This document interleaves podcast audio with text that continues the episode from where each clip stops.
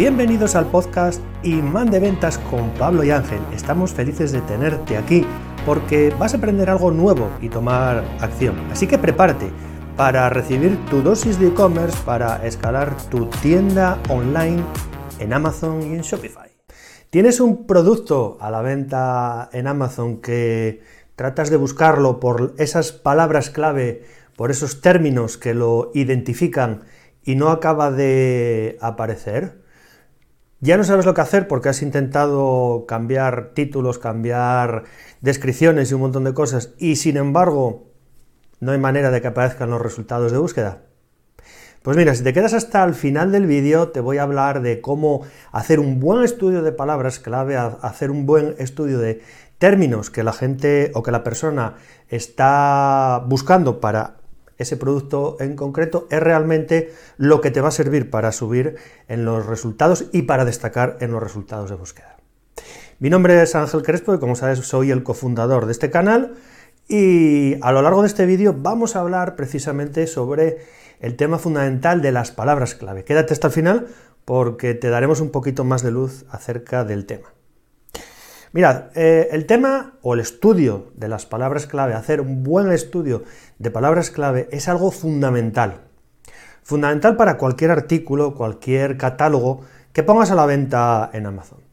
Tenéis que partir de la premisa de que nosotros, y hablamos fuera del ámbito de Amazon, hablamos de Google, pero Amazon también, el buscador de Amazon, se rige por los mismos criterios.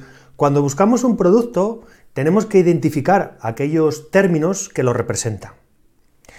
Y no solo identificar los términos que lo representan, hay que identificar los términos que las personas están utilizando para buscar ese producto. ¿Qué diferencia hay entre uno y otro? Muy sencillo. Hay muchas veces que tenemos o creemos que un determinado servicio se va a buscar por, digamos, sus palabras claves principal.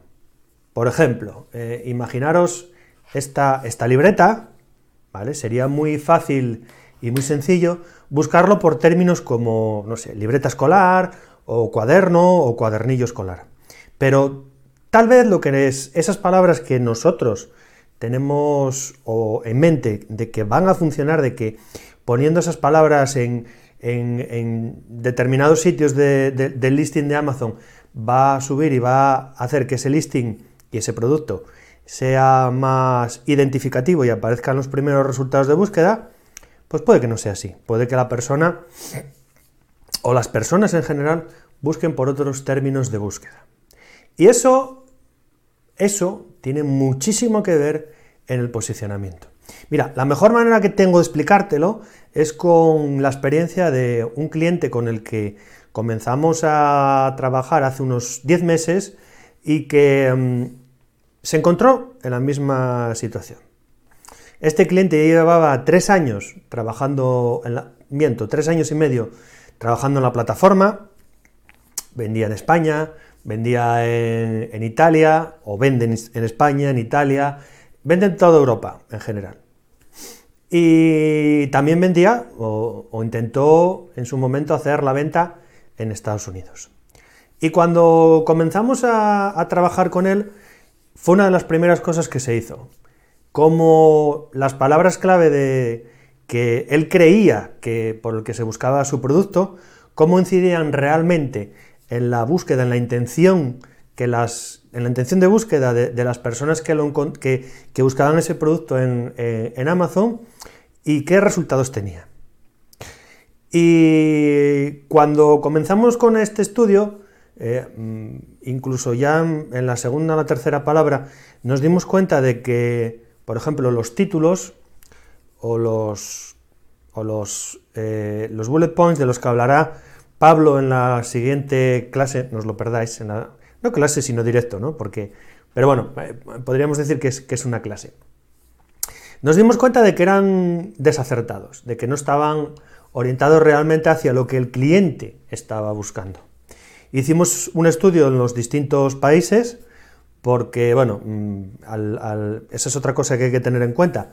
Cuando, haces, cuando vendes en distintos países, la intención de búsqueda en un país puede ser totalmente distinta a la otra. Y de hecho lo es. Puede ser muy parecida a los términos lógicamente salvando el idioma, pero al hacer la traducción muchas veces pues también cambia. Bueno, el caso es que eh, nos dimos cuenta ya en la segunda, la tercera palabra clave que, que comenzamos a encontrar del primer producto, de su producto principal, que lo que había hecho hasta ese momento no estaba funcionando. Lo que el enfoque que le estaba dando a, toda la intención de búsqueda que, creía que el cliente utilizaba para, buscar ese producto en, la plataforma, pues no era, no era el fundamental. Y eso al final eh, incide en todo. Hablaremos de muchas cosas, porque incide incluso en la publicidad posterior que vayáis a hacer.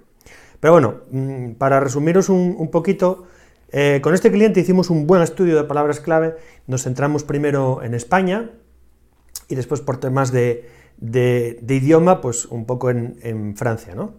En Italia, perdón, eh, porque bueno, ya sabéis que eh, es muy parecido el idioma y, el resultado como mucho más sencillo. Cuando lo tuvimos claro, cuando vimos que había muchos términos que se podían colocar en distintas partes del listing, tanto interior como exterior, ya hablaremos de esto en, otros, en otros directos, pues nos llevamos una sorpresa.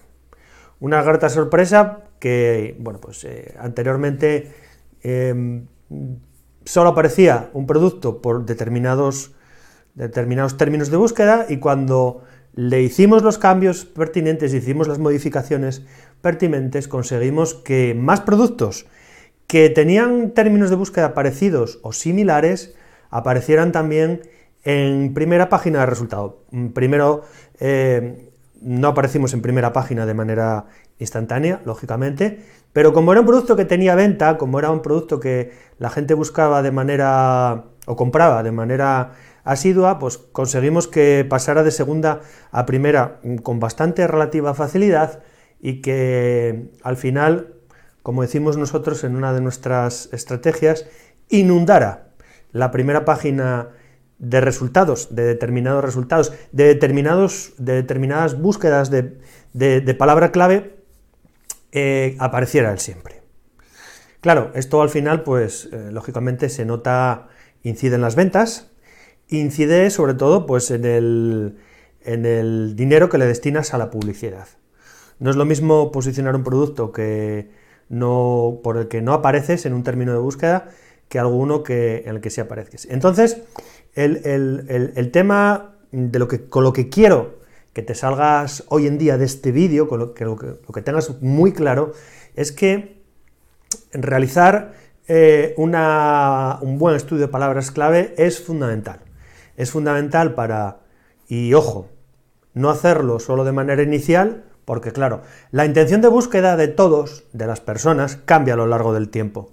Podemos utilizar palabras más cortas, palabras más largas, frases, eh, no sé, eh, puede variar muchísimo, ¿no? De, tres meses, eh, por ejemplo, de, hoy para tres meses. Entonces, esa intención de búsqueda, esas palabras clave, ese estudio, hay que hacerlo de una manera reiterativa o de una manera continuada en el tiempo cada cierto tiempo. Así de esa manera lo que vas a conseguir es que no solo que aparezcas en los primeros resultados de, por esa intención de búsqueda, por esa palabra, en el buscador de, Amazon, sino que después, a lo largo con el tiempo, esa primera posición o esa posición óptima eh, aparezcas, bueno, pues ahí de manera reiterada, que al final es lo que influye en las ventas. Esta sesión se acabó y ahora es tu turno para tomar acción. No te olvides suscribirte para recibir el mejor contenido de e-commerce.